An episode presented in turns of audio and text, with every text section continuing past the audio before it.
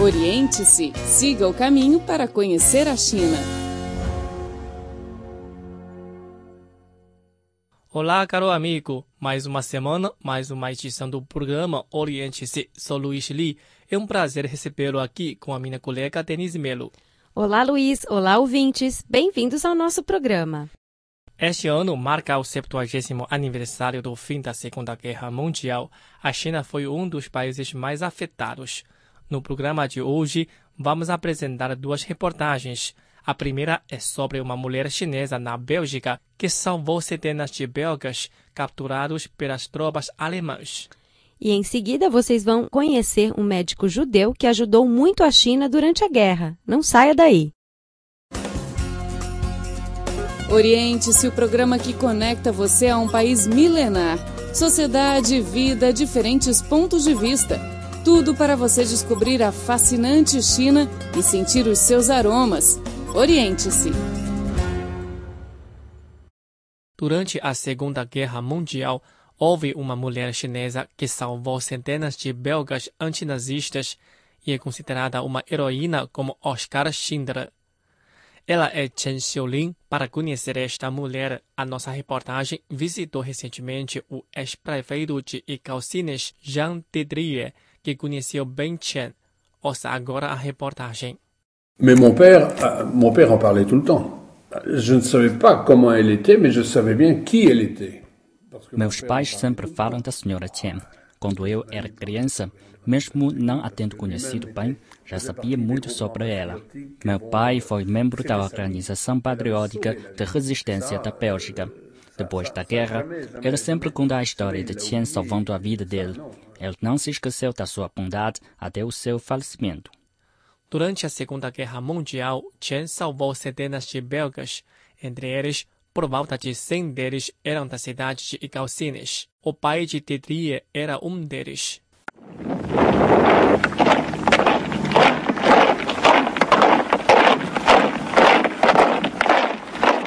Em maio de 1940, as tropas alemãs ocuparam a Bélgica.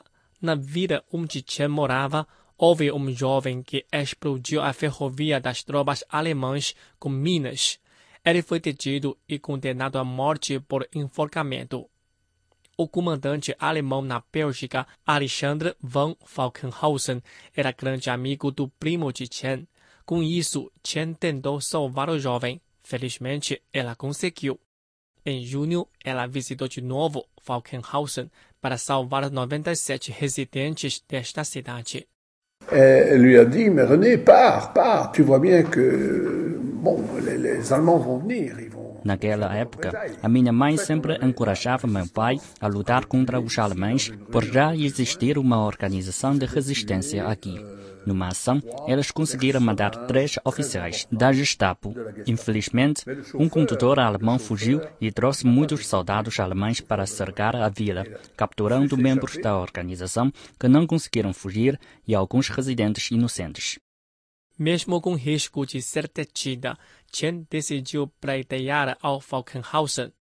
Didier disse que aquela guerra não tinha a ver com ela, porém ela estava disposta a sair da casa e ajudar os membros da organização de resistência. Je veux dire qu'il n'était pas très, très chaud pour qu'elle vienne à Ecocine.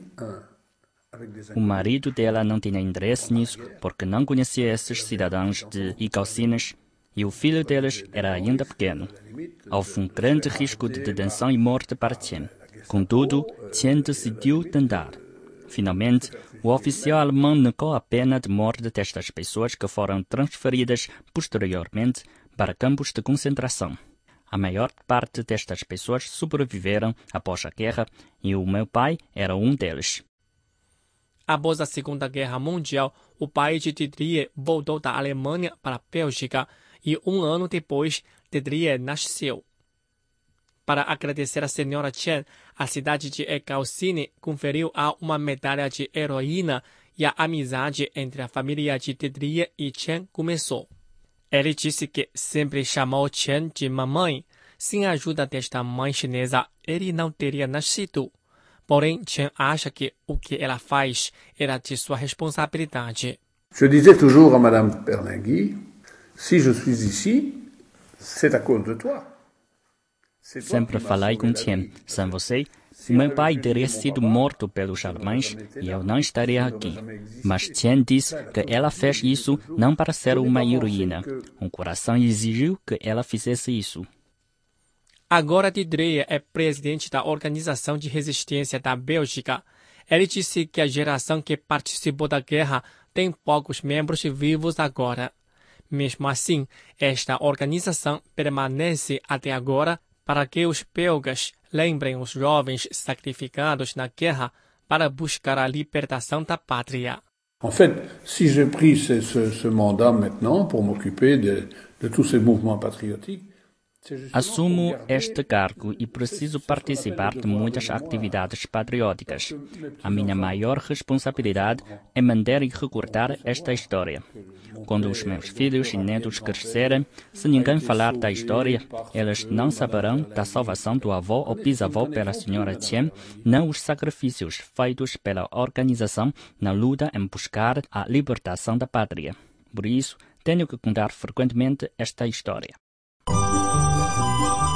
O Cribor oferece a página na internet desde o dia 20 de dezembro de 1999 em português.cri.cn, que foi reformulada em 2009, e a Cri Webcast Rio de Janeiro a partir de setembro de 2007.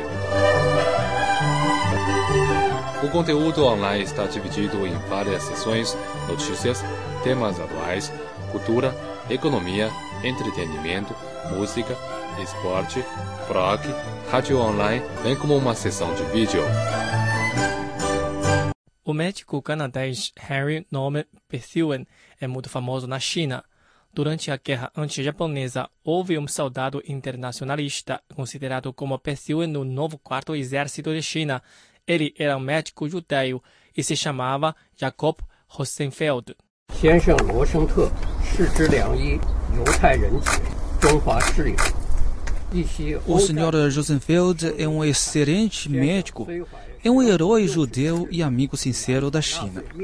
Lembra-se do início da Segunda Guerra Mundial, o povo esteve num estado de extremo sofrimento. Embora o senhor tenha a ambição de auxiliar as vítimas, não conseguiu evitar o sofrimento causado pelos nazistas.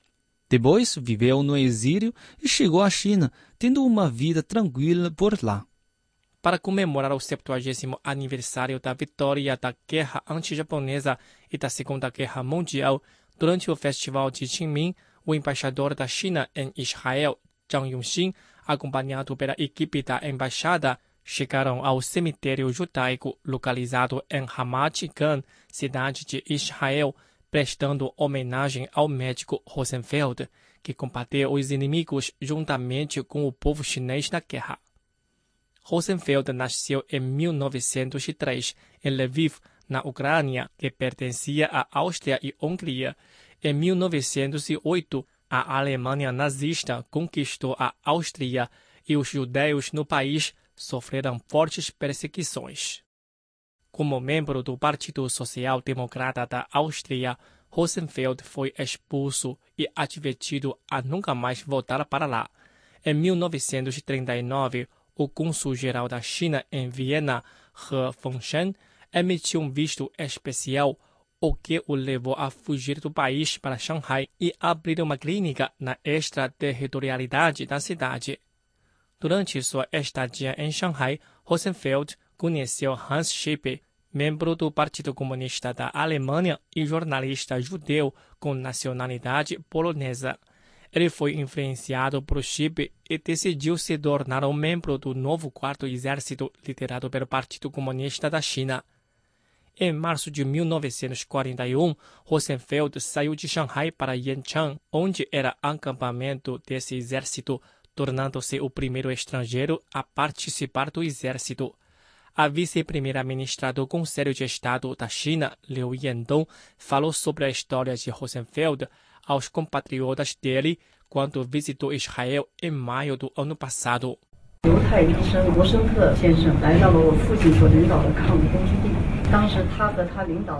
O senhor Joseph Field chegou ao acabamento do combate aos japoneses, liderado pelo meu pai. Ele e sua equipe salvaram milhares de soldados e o povo chinês. Portanto, o comandante militar comunista da China, Chen Yi, nomeou-o como herói da luta contra os japoneses.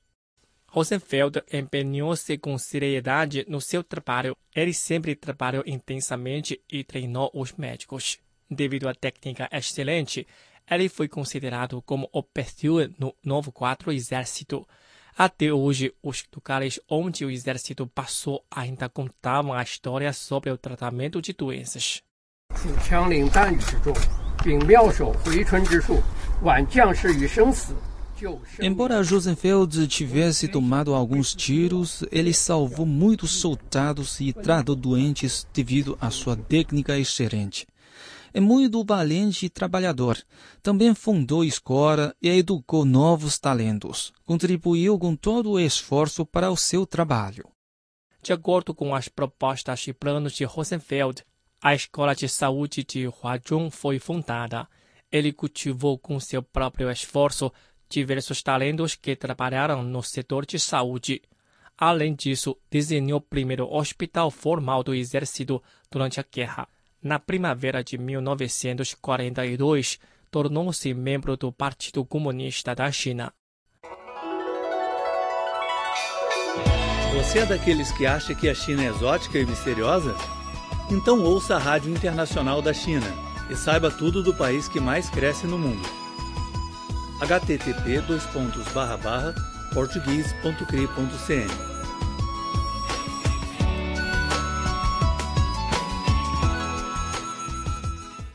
No seu tempo livre, Rosenfeld entrevistava vários líderes como Liu Shaoqi, Chen Yi, Luo Yonghuan e manteve uma amizade profunda com eles.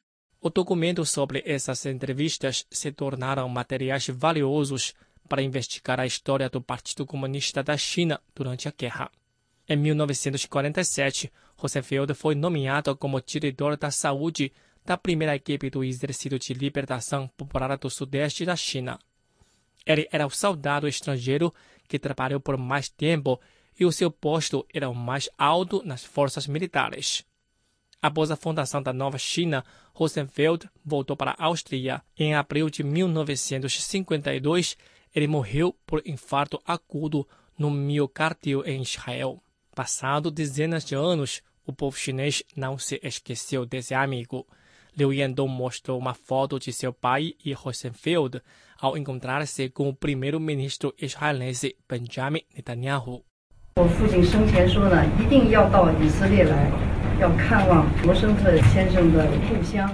Anteriormente, o meu pai pediu-me vir a Israel para agradecer aos compatriotas do Sr. Joseph Field. Agora posso concretizar finalmente o desejo dele. O distrito de Yunnan situa-se na província de Shandong, onde Rosenfeld trabalhou por muito tempo. Lá fundou um pavilhão de exposição relacionada à história dele e um hospital que leva o seu nome.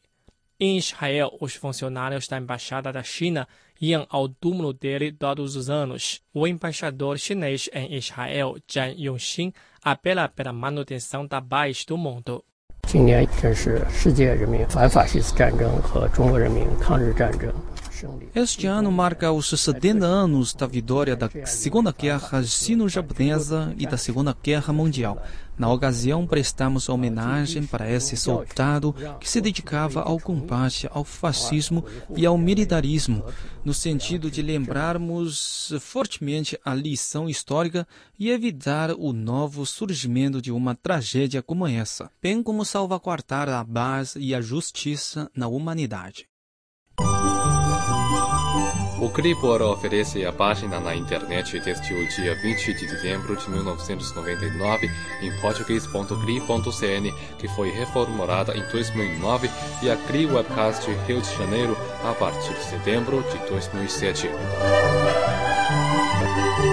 O conteúdo online está dividido em várias seções: notícias, temas atuais, cultura, economia, entretenimento, música, esporte, blog, rádio online, bem como uma sessão de vídeo. Caro amigo, o programa desta semana fica por aqui. Muito obrigado pela sua sintonia e até a próxima. Obrigado, Denise. Obrigada, Luiz. Obrigada a todos e até a próxima. Tchau, tchau.